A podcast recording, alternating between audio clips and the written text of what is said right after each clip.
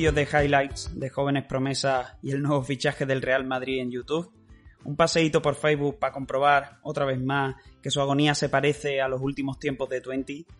Media horita más flipando con esos auténticos cuerpazos que desfilan por Instagram, ¿eh? Otra media horita, ya que estamos, bicheando cómo se ponen a parir prácticamente por cualquier cosa en Twitter. Dos artículos, ya medianamente serios, para acojonarnos con los datos económicos de esa terrible crisis que se nos viene encima, y la cual terminamos por Wikipedia buscando esos conceptos como la inflación subyacente o la deflación. Un par de horitas después, y a punto de averiguar si fue Patton quien salvó al batallón 101 de la Easy en el asedio de, de Bastoña, sí, es que estoy viendo Bang of Brothers, ¿te acuerdas de que tienes un Word empezado con el artículo sobre productividad sobre el que querías hablar en el siguiente podcast? Bueno, no sé si a ti te suena esta sensación de pérdida de tiempo total o de procrastinar, pero a mí sí. Y bueno, ya otro día cuento eso de levantarme los sábados por la mañana con una idea fija en mente de me pongo con esto y terminar a la hora del almuerzo diciendo que es la hora de preparar el arroz después de haber dejado como los chorros del oro el piso. Así que bueno, esa es mi, mi productividad en algunos sábados. Y es así y es una realidad.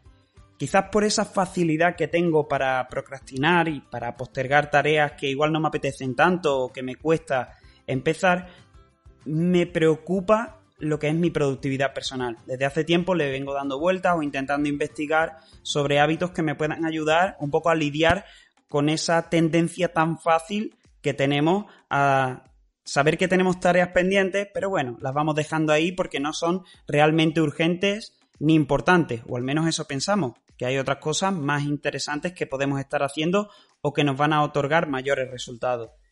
Creo que no estoy solo en esto y que más de uno se reconocerá diciendo pues yo también tengo algunas promesas que me hice incumplidas. Y creo que se debe a dos motivos básicos, educación y, contexto. En primer lugar, en cuanto a educación, y no quiero insistir mucho en esto de que la educación primaria o reglada mm, no nos ha instruido para una vida adulta, algo de lo que estoy convencido pero tampoco es cuestión de echar las culpas a lo que hay fuera y sí asumir la parte que nos queda dentro, pero lo cierto es que no recuerdo que nadie me enseñara a planificar y a gestionar mi tiempo para poder ser más productivo, o al menos no técnica, no recuerdo al menos. También es obvio que el contexto afecta, y es que vivimos acribillados por estímulos que buscan constantemente nuestra atención. Notificaciones móviles, que se ha marcado el Madrid, Twitter, la última tendencia, un correo electrónico, un WhatsApp. Vale, fuimos nosotros los que le abrimos la puerta a todos estos estímulos que están llamando nuestra atención. Basta con buscar además en Google para descubrir que hay un montón de gente que se preocupa por el paso del tiempo y por desperdiciar el tiempo. Tipeamos en Google y ponemos el tiempo es o frases sobre el tiempo y encontramos algunas realmente interesantes y de autores, bueno, que igual son nombres propios que nos suenan. Baltasar Gracián, por ejemplo, en el siglo XVII dijo que lo único realmente que nos pertenece es nuestro tiempo. También hay otra famosa que dice que el tiempo es la divisa de la vida, la única moneda que te pertenece y que puedes elegir cómo gastar. No la malgastes ni dejes que otros la malgasten por ti. Bueno, esto está un poquito adaptado de lo que en algún día comentaría eh, un autor de libros, Carl Sandung, pero bueno, como podemos buscarlo por internet, ahí dejamos esa cita. Hay otra que dice, valora a quien te dedica tiempo. Te está regalando algo que nunca recuperará. Este está tomado del blog La mente puede ser maravillosa, no sé si tiene otro autor. O otra no menos famosa que es Tu tiempo es limitado, así que no desperdicies viviendo la vida de otra persona. Un tal Steve Jobs. La que más me gusta a mí en particular es una relacionada y dice que no existe la falta de tiempo, que existe la falta de interés. Porque cuando realmente se quiere o cuando realmente queremos, la madrugada se vuelve día, el martes se vuelve sábado y un momento se vuelve oportunidad. Como decía, teniendo bastante facilidad para procrastinar, hace años que investigo y pruebo este tipo de consejos que me puedan ayudar a mejorar mi productividad personal. Por ello, quiero dejar algunas notas de cosas que aprendí, cosas que apliqué y cosas que estoy aplicando en la actualidad, porque no es lo mismo aplicar algo y que no te sirva, lo cual no quiere decir que no le pueda servir a otra persona, pero al menos a mí no me sirvieron, pero estaría bien mencionarlos por si a alguien le pueden servir. Todas las ideas que a partir de ahora voy a comentar están sacadas de muchos y buenos libros que básicamente no leí al completo, pero sí que descubrí hace tiempo una herramienta que se llama Blinkist. Es una aplicación en este caso que te resume libros en internet y en sí, libros de, autores que hablan sobre no ficción, sobre productividad, gestión del tiempo, eh, generar riqueza, bueno, un montón de emprendimiento profesional, generar empresas, todo este tipo de cosas. Vale, pues Blinkist, que creo que tiene un, eh, una aplicación muy parecida en español, que es Storytel, eh, durante un tiempo, pues lo típico, haces una prueba, se te olvida quitar esa prueba y me cobraron el año completo. Bueno, ya que me compraron el año completo, pues decidí utilizarla durante un año y fue un año fantástico, 2019 si no recuerdo mal, entre 2018 y 2019. Todo ese tiempo mm, me sirvió para escuchar audiolibros, resúmenes de audiolibros y de libros como son Getting Things Done de David Allen, Los siete hábitos de la gente altamente efectiva de Stephen Covey, 15 secretos de la gente exitosa sobre la gestión del tiempo de Kevin Cruz, Finish de John Acuff, Hábitos atómicos de Claire James, La técnica Pomodoro de Francesco Cirilo, Unsubscribe, que es como de suscribirte de una lista de correo de Jocelyn Glay, The Productivity Project de Chris Bailey o Tiempo Productivo, que es sobre el que se basarán estos consejos de Jeroen Sangers. Jeroen Sangers es básicamente un francés afincado en España, con no mucha facilidad para hablar el castellano, bueno, ahora, ahora sí que mejor, pero que tiene un libro fantástico y es un libro recopilatorio de todas las entradas de su blog, que se llama Tiempo Productivo y creo que ahora se llama Hábitos Productivos. Se puede descargar gratuitamente en Amazon, así que recomendaría a todo el mundo que quiera mejorar su productividad que lea este libro porque es también un resumen o un conjunto de ideas clave y de consejos prácticos de todos los libros mencionados anteriormente. Antes de entrar hablar sobre qué técnicas podemos aplicar para mejorar nuestra productividad y tratar de evitar la procrastinación, lo ideal sería definir qué es la productividad para saber qué es lo que queremos mejorar y cuál es la diferencia entre productividad y gestión del tiempo. Lo cierto es que productividad es un término relacionado con la economía y dice que es la relación entre la cantidad de productos que estamos obteniendo y los recursos que se emplean en el proceso, esto se ve muy sencillo. Si pensamos en Ford, cuando crea la cadena de montaje de coches, lo que hace es incrementar muchísimo la productividad mediante esa forma de trabajo. Entonces, mecanizando todo el procedimiento, dándole tareas muy específicas a los trabajadores, conseguía generar muchos más coches en menor tiempo y con menores recursos, es decir, con menores costos. Esto, aplicado a la productividad personal, es un término más subjetivo y difícil de cuantificar fundamentalmente porque las tareas que afrontamos al día a día son muy variables, no son todas iguales ni se cuantifican de igual forma. Claro, ¿cuál es el estándar de tarea que nosotros tenemos? ¿Cómo medimos? ¿Cuántas tareas podemos realizar? ¿Es lo mismo realizar una tarea relacionada con un proyecto que requiere de mucha creatividad que, por ejemplo, dejar limpio el cuarto de baño? No es lo mismo, pero claro, obviamente deberíamos de empezar por clasificar las tareas, como veremos a continuación. Si tuviera que resumirlo de forma muy sencilla, creo que la, productividad personal es nuestra capacidad para completar tareas útiles con un resultado esperado en el menor tiempo posible. Y énfasis en la idea de que tiene que ser útil, que nosotros ponemos un resultado esperado, tenemos una expectativa para completar esa tarea y tratamos de hacerla en el menor tiempo posible y con el menor consumo de recursos, normalmente energía vital. Otra idea importante es diferenciar lo que es productividad del gestión del tiempo. Podemos tener una agenda perfectamente planificada, llenas con sus tareas, sabemos perfectamente lo que tenemos que hacer, pero podemos ser totalmente improductivos para completar esa tarea. De igual forma, tenemos, debemos tener en cuenta y presente que la productividad es el camino, no el destino. Es decir, mi objetivo no es ser productivo. Mi objetivo es conseguir una tarea mediante la productividad. Entonces, la productividad se aplica a todas las tareas de nuestra vida. Entonces, siendo la productividad la consecuencia de nuestra capacidad para gestionar nuestro foco de atención y generar resultados. ¿Cuáles son los consejos habituales para mejorar la productividad sacado de todos los libros anteriores? El primero es Start with Why. Esta premisa da para un capítulo por sí sola, ¿no? Ya Simon Sinek tiene una charla TED en la que lo explica a la perfección y explica por qué Apple, por ejemplo, vende más y es que tiene claro su porqué. Start with Why en español es empieza con un porqué. Y es que si no visualizamos el objetivo que queremos conseguir, difícilmente empezaremos y fácilmente desistiremos. Lo ideal en este sentido es tenerlo siempre visible. De hecho, en, mi caso personal, tengo un cuadro con ese lema en el que me dice que cada vez que a mí me invade un poquito la desgana, puedo recordar ese porqué, yendo a ese gancho o a ese ancla que me permite volver a recuperar un poquito la motivación. El segundo consejo es planificación. Y aplicado a las nuevas tecnologías, yo usaría una herramienta multiplataforma que te permite actualizar automáticamente una lista o matriz de tareas calificadas en función de su urgencia y de su importancia. En mi caso yo utilizo Google Keep, por ser de Google, porque se puede instalar en un montón de dispositivos, lo puedo tener en un iPhone, en un Android, en un PC, tengo la versión web, tengo la versión app y cualquier cambio que yo hago en una tarea se está replicando inmediatamente en el resto de dispositivos sin tener que cambiarlo. Hay otra gente que dice que siempre vayas con un cuaderno para tomar notas. A mí eso me parece inefectivo porque al final tendrás que pasar esas notas. Sí que es cierto que cuando escribimos las cosas en un papel, eh, también me resulta útil, sobre todo en el trabajo, tener apuntadas las cosas pendientes por hacer en papel, porque cada vez que miro a la derecha y estoy cogiendo el ratón, tengo presentes esas tareas pendientes. Pero en cualquier caso, sí que recomendaría una herramienta multiplataforma, en este caso una app, y básicamente hay gente que utiliza OmniFocus, yo utilizo Google, Google Keep en este caso.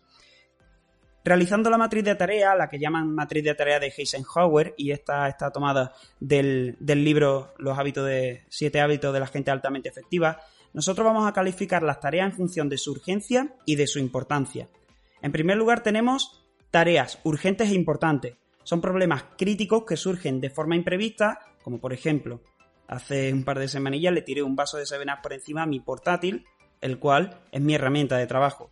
¿Qué es lo que hay que hacer con este tipo de tareas urgentes e importantes, hacerlo, resolverlo, sobre todo si no hay nadie que pueda resolverlo por ti. Si yo tuviera un asesor de tecnología en mi empresa y yo no me encargo directamente de hacer ese pedido, delegaría la tarea, pero al menos me aseguraría de que se resuelva lo antes posible diciéndole a la persona que tiene que hacer el pedido del nuevo portátil que lo haga. En segundo lugar, tenemos tareas que no son urgentes, pero que son importantes. Estas son acciones más relacionadas con proyectos personales de crecimiento, pero que no tienen una fecha de, entrega muy, muy eh, reciente o muy corta en el tiempo. Organizar cumpleaños de tu colega, organizar una despedida de soltero, son importantes, queremos hacerlas y estamos comprometidos, pero igual no son tareas que tenemos que hacer ya. Por ello, en este caso lo mejor es programar cuando lo haremos. También puede aplicar aquí por ejemplo, crear un blog. A mí me gustaría crear un blog, crear una web, crear un podcast. Vale, al menos programa cuáles son las tareas que vas a realizar para ir dando pasito hacia ese objetivo final, hacia esa meta que nos hemos propuesto. En tercer lugar, tenemos las tareas que son urgentes, pero que no son importantes. Aquí es difícil de definir eso de que no es importante. Yo sí que metería aquí todas las tareas que podemos delegar. Es decir, a mí me llega un correo y esto aplica, por ejemplo, a nuestra compañía, ¿no? Nos dedicamos a hacer software para centros deportivos. De repente, un centro deportivo que nos ha contratado le escribe a nuestro CEO que hay un error en la aplicación que es urgente, que se ha caído la plataforma. Obviamente, el CEO no es la persona encargada ni de tramitar eso con informática, no al menos en la nuestra, ni de dar una respuesta al cliente para asegurarse de que, de que, le hemos dado una primera respuesta. Por eso, lo que hace nuestro CEO es poner en copia al responsable de atención al cliente y es esa otra persona quien realiza la tarea, está delegando correctamente. Y por último, tenemos las tareas que no son ni urgentes ni importantes. Mm, ¿Tienes redes sociales? Bueno, aquí se pueden englobar todas esas tareas. En cualquier caso, yo en ningún caso diría, como se dice en el libro en este caso, eliminarlas.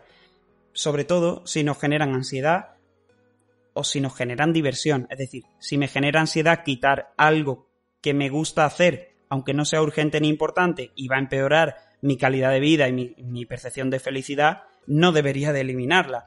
Simplemente yo creo que más que eliminarla habría que asignarle un espacio y normalmente yo lo pondría al final del día y después de hacer una tarea importante o urgente que quiero hacer o algo que me comprometo a hacer porque pienso que me va a dar crecimiento personal o profesional. Entonces, si ya sé que por una tendencia natural yo voy a jugar a tal videojuego o me dan ganas de empezar a ver vídeos de YouTube de cualquier temática o leer la Wikipedia, como dice Broncano, eh, definiciones random, cualquiera que sea este tipo de hábitos o de tareas, deberían de ir al final del día. ¿Por qué?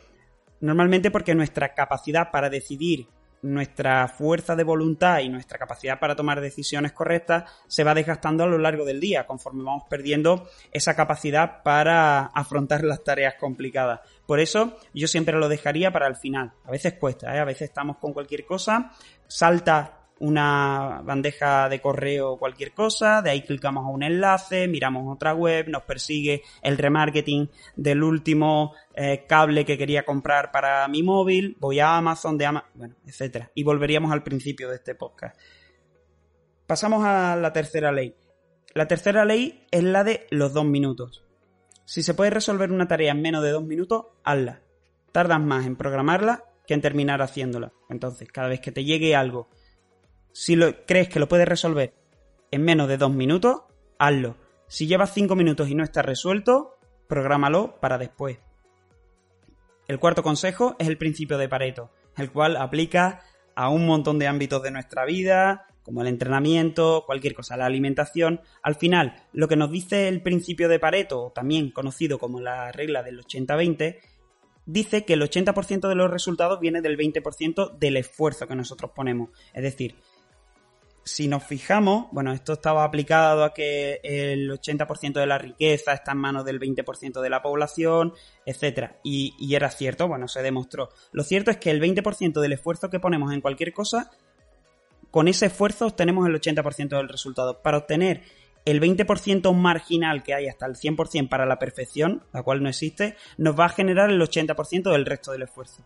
¿Por qué no centrarnos en hacer el bloque de eso que queremos entregar medianamente bien y a partir de ahí todo lo que queramos adornar ponerlo en tareas superfluas, que no hace falta hacerlas en el momento de la tarea importante. En quinto lugar, se habla de microtareas.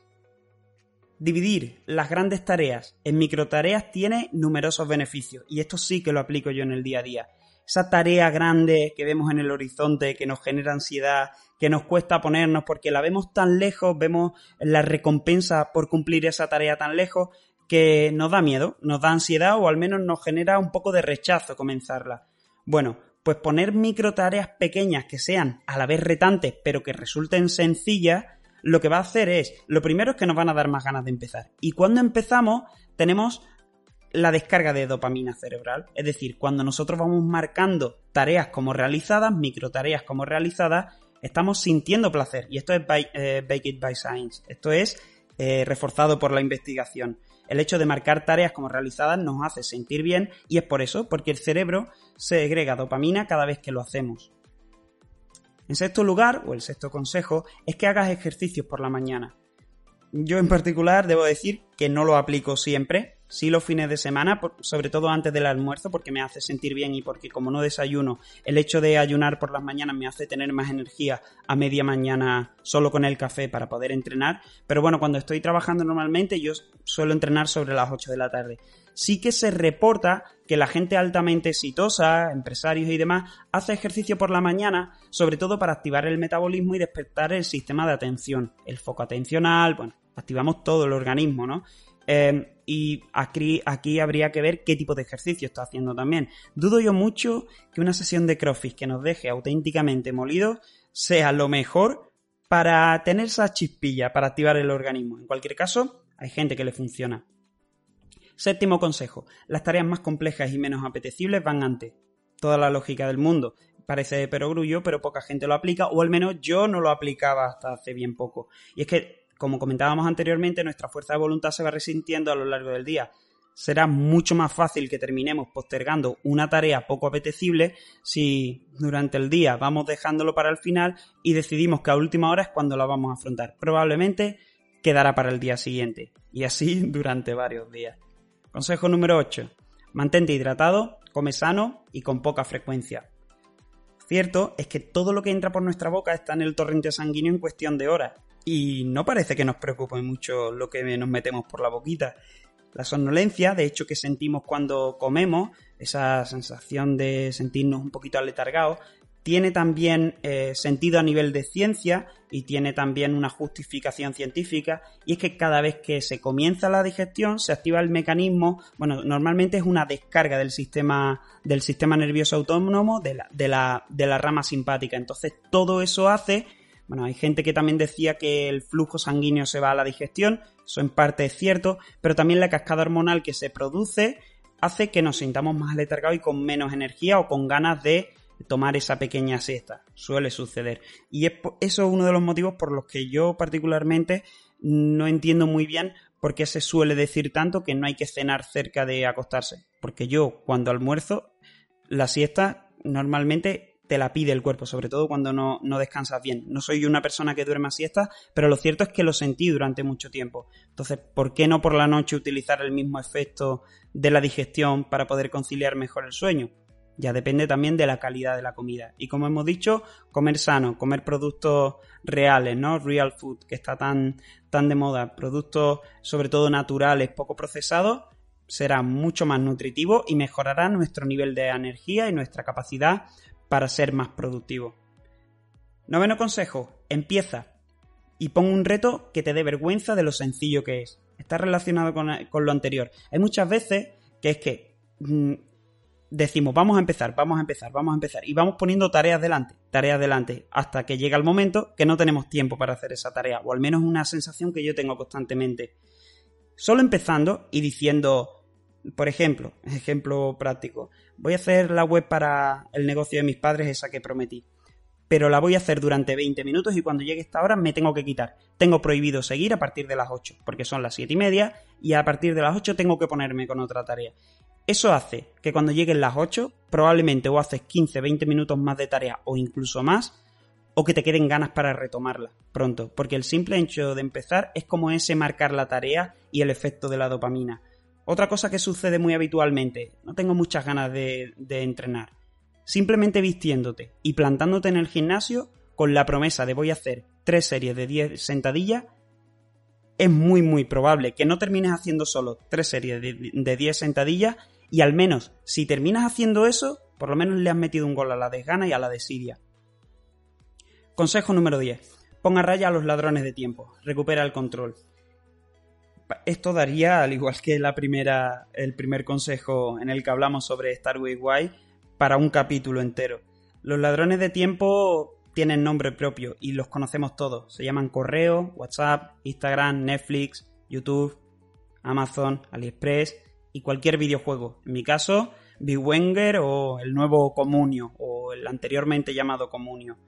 Si quieres asustarte con la magnitud de, nuestra sumisión a estos dulces canallas, dale un vistacillo a la aplicación de bienestar digital de tu móvil y al historial del navegador del PC. Verás cuánto tiempo pasamos en ella. En particular, no soy fan de Instagram, publico y no miro el impacto de las publicaciones, no me gusta ver la vida de los demás. Eh, prácticamente tengo el móvil siempre en silencio y soy yo quien determina cuándo le doy el tiempo a todos esos ladrones que son los grupos de WhatsApp, los cuales normalmente ni siquiera leo, eh, abro y cierro, Facebook, Twitter. Al igual que sucedía con esas tareas que no eran ni urgentes ni importantes, yo creo que no es del todo necesario ni saludable quitarlos hay gente que también dice que todos los ladrones hay que hacerlos desaparecer. Yo creo que hay que darles su espacio y disfrutarlo, pero sin perder el control. Es decir, somos dueños de nuestro tiempo y de nuestra vida. No dejemos que otros decidan por nosotros, porque todas las aplicaciones que consumimos están diseñadas para captar nuestra atención y para mantenernos ahí todo, para ser adictivas. Está bien, todos hemos abierto la puerta a este tipo de ocio, ¿no? Pero también está bien ser consciente e intentar evitarlos en la medida de lo posible y ponerlos a raya. Es decir, yo decido cuándo está el tiempo para esto. Porque siempre que vayamos a Twitter, siempre tendremos algo interesante que leer. Siempre. Consejo número 11. Comprométete con alguien. Esto es bastante práctico y bastante aplicado a lo que estoy haciendo con el podcast. Digo, la semana que viene, el domingo que viene, tendremos un nuevo capítulo. No sé de qué será, probablemente de tecnología aplicada o qué reloj me compro, a tecnología aplicada al fitness. Pero si te comprometes con alguien, probablemente terminarás haciéndolo. Y eso sucede porque nos avergüenza mucho más fallarle a los demás que a nosotros mismos. Podemos decepcionarnos a, nosotros mismos de forma mucho más sencilla que cuando nos comprometemos con alguien y le decimos, te voy a buscar piso, te voy a ayudar a buscar piso. Y nos metemos en 40 portales e intentamos ayudar todo lo posible a la otra persona. Si me comprometo contigo y te digo lo que voy a hacer, probablemente me escuche esas vocecillas cuando, cuando llegue el día de entrega o cuando llegue la fecha a la que nos hemos comprometido que se llama responsabilidad y deber. Sentimos la responsabilidad y el deber cuando nos comprometemos. Consejo número 12. Descansa. Sin sueño no hay paraíso. Tampoco resultados. Bueno, o al menos será mucho más difícil. Esto aplica al rendimiento personal en cualquier ámbito. E imagino que te acuerdas de la tortura de clase a la que fuimos de empalmada, ¿no? Esa en camisa y chino de la universidad. Esta noche no se duerme. Y vas y pasas un auténtico calvario intentando despegar los ojos. Vas para nada, no aprovechas la clase, pero has hecho el intento. De hecho, no hace falta ni siquiera hacer esa barbaridad para sentir cómo se pierde capacidad de atención y productividad. Parece, Bake It by Science, que una noche con menos de 5 horas ya es suficiente, como comentamos en el capítulo sobre sueño, que es el anterior a este.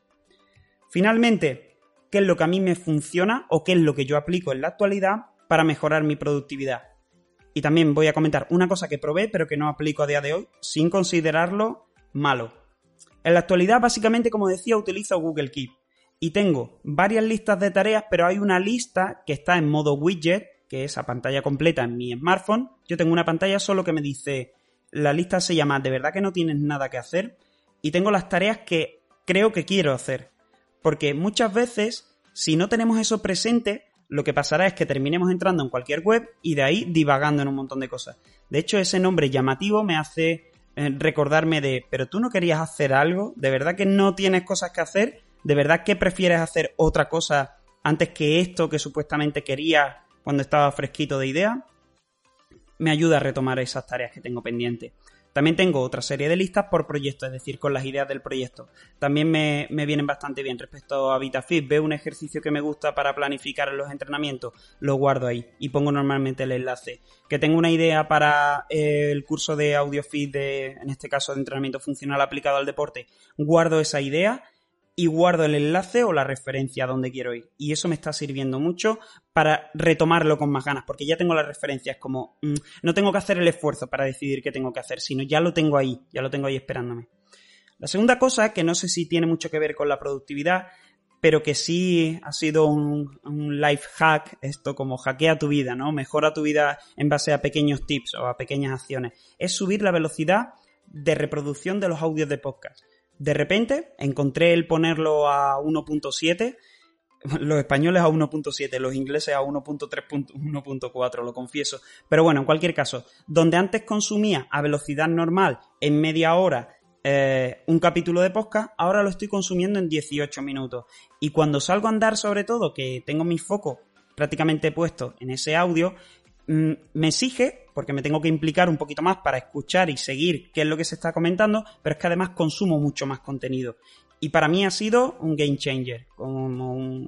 Cambia, cambió las reglas del juego, que nos gusta eh, meter las cosas en, inglés. Eh, disculpas por ello. Ojalá, desde luego, si hubiera palabras en español para hacerlo, trataría de evitarlo. Eh, tercer, tercera cosilla que yo hago, Momentum. Es una extensión para Google Chrome que recomiendo a todo el mundo que la utilice. ¿Por qué? Momentum lo que hace es que cuando abres una nueva pestaña te permite elegir cuál es tu tarea fundamental para hoy. Eh, te dice en inglés, ¿en qué te quieres enfocar hoy? ¿Cuál es tu tarea principal del día? Tú te la puedes poner, esa tarea normalmente no está relacionada con mi, con mi labor profesional en Intel Innova Software, sino que se trata de proyectos personales a los que le quiero dar un, un impulso. Y después además tengo una lista de tareas en Momentum que eh, estoy empezando a dudar si me merece la pena porque se está solapando con Google Keep. En cualquier caso, sí que me ayuda al menos tener un resumen a mantenerme actualizado con qué eran las cosas que quería ir haciendo. Otra, compromiso. Cada semana el podcast. Ya lo hemos comentado, no insisto. Comprometerme y seguir diciendo que voy a publicar un nuevo capítulo me ayuda a mantenerme motivado. Otra más es empezar por un guion. Anteriormente, cuando quería escribir algún artículo, una entrada, una publicación, bueno, además de que intento cada día más escribir menos palabras y tratar de expresar las cosas con el menor número de palabras posible, ya que está demostrado que lo va a leer más gente, que mejora la capacidad de atención y de retención del contenido, yo acostumbraba a escribir muchísimo y a justificar prácticamente cualquier cosa eh, que estaba exponiendo. Estoy intentando escribir cada vez menos, escribir solo las ideas fundamentales y también empezar por un guion.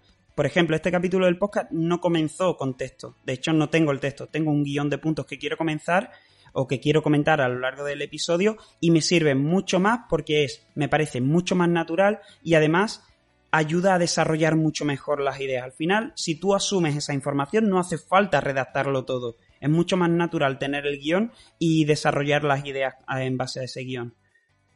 Penúltima cosilla que estoy intentando hacer y estoy afortunadamente consiguiendo.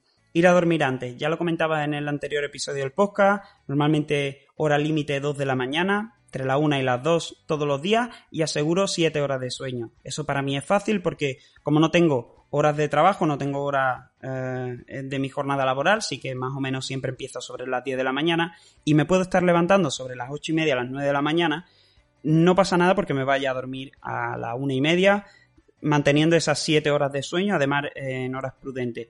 Dormir antes y mejor me está ayudando muchísimo a mejorar mi foco a lo largo del día. Y respecto al entrenamiento también, lo confieso. Por último, otra cosa que me está cambiando la vida por completo es andar Ando 7 días por la semana, 10.000 pasos como mínimo cada día. Ando normalmente en el exterior, siempre en el exterior y siempre que puedo, paseo marítimo, escuchando un podcast y me comprometo a esos 10.000 pasos al día. Las mejores ideas me suelen surgir escuchando a otras personas a las, a las que además miro.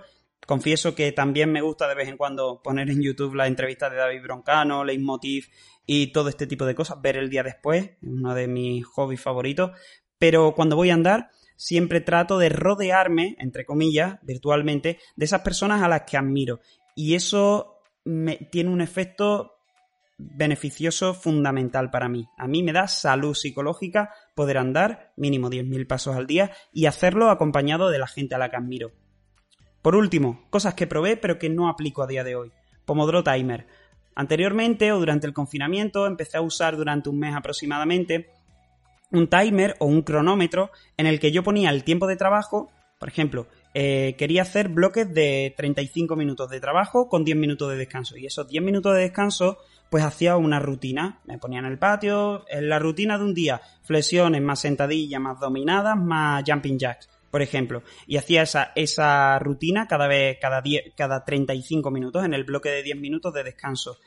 Después descubrí que me costaba un poquito más retomar el foco con las tareas que tenía a nivel profesional y que me venía mejor condensar más el tiempo de entrenamiento para priorizar además el descanso, porque terminé haciendo básicamente eh, recuperaciones, bloques de recuperaciones que eran casi entrenamientos. Entonces eso me estaba lastrando el nivel de energía a lo largo del día y a día de hoy no aplico ese Pomodoro, pero bueno, hay un libro muy muy bueno que es el, Pomodoro, el método Pomodoro, eh, que también recomendaría eh, echarle un vistazo. De hecho, hay millones de resúmenes en internet. Ya lo digo, yo en Blinkist básicamente lo que escuchaba era audio resúmenes de todos estos libros y al menos para extraer las ideas fundamentales, seguro que algo se pierde, pero soy más de buscar ese tipo de resúmenes, me entretienen más, me, los disfruto más y, trato de no sentirme mal por no leer el libro al completo.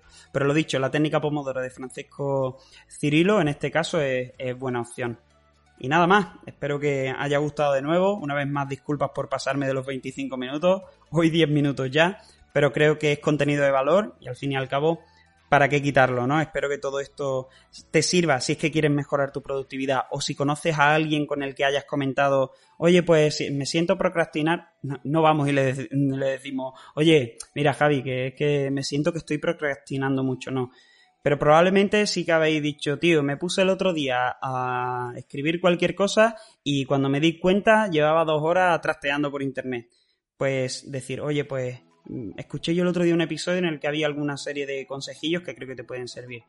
Cualquier duda, cualquier comentario, cualquier sugerencia de tema es realmente bien recibida, así que os dejo que, lo comentéis por, os agradezco que lo comentéis por por iVoox, por la plataforma en la que estéis escuchándolo, y os mando a todos un fuerte, un fuerte abrazo.